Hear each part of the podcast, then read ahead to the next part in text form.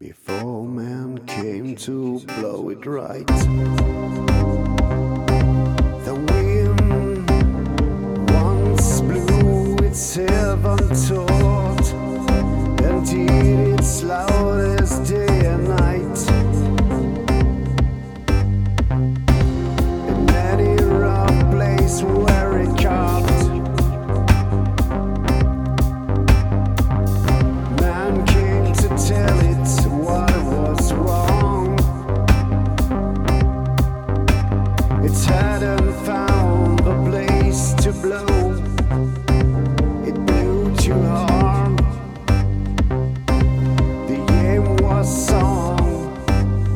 listen.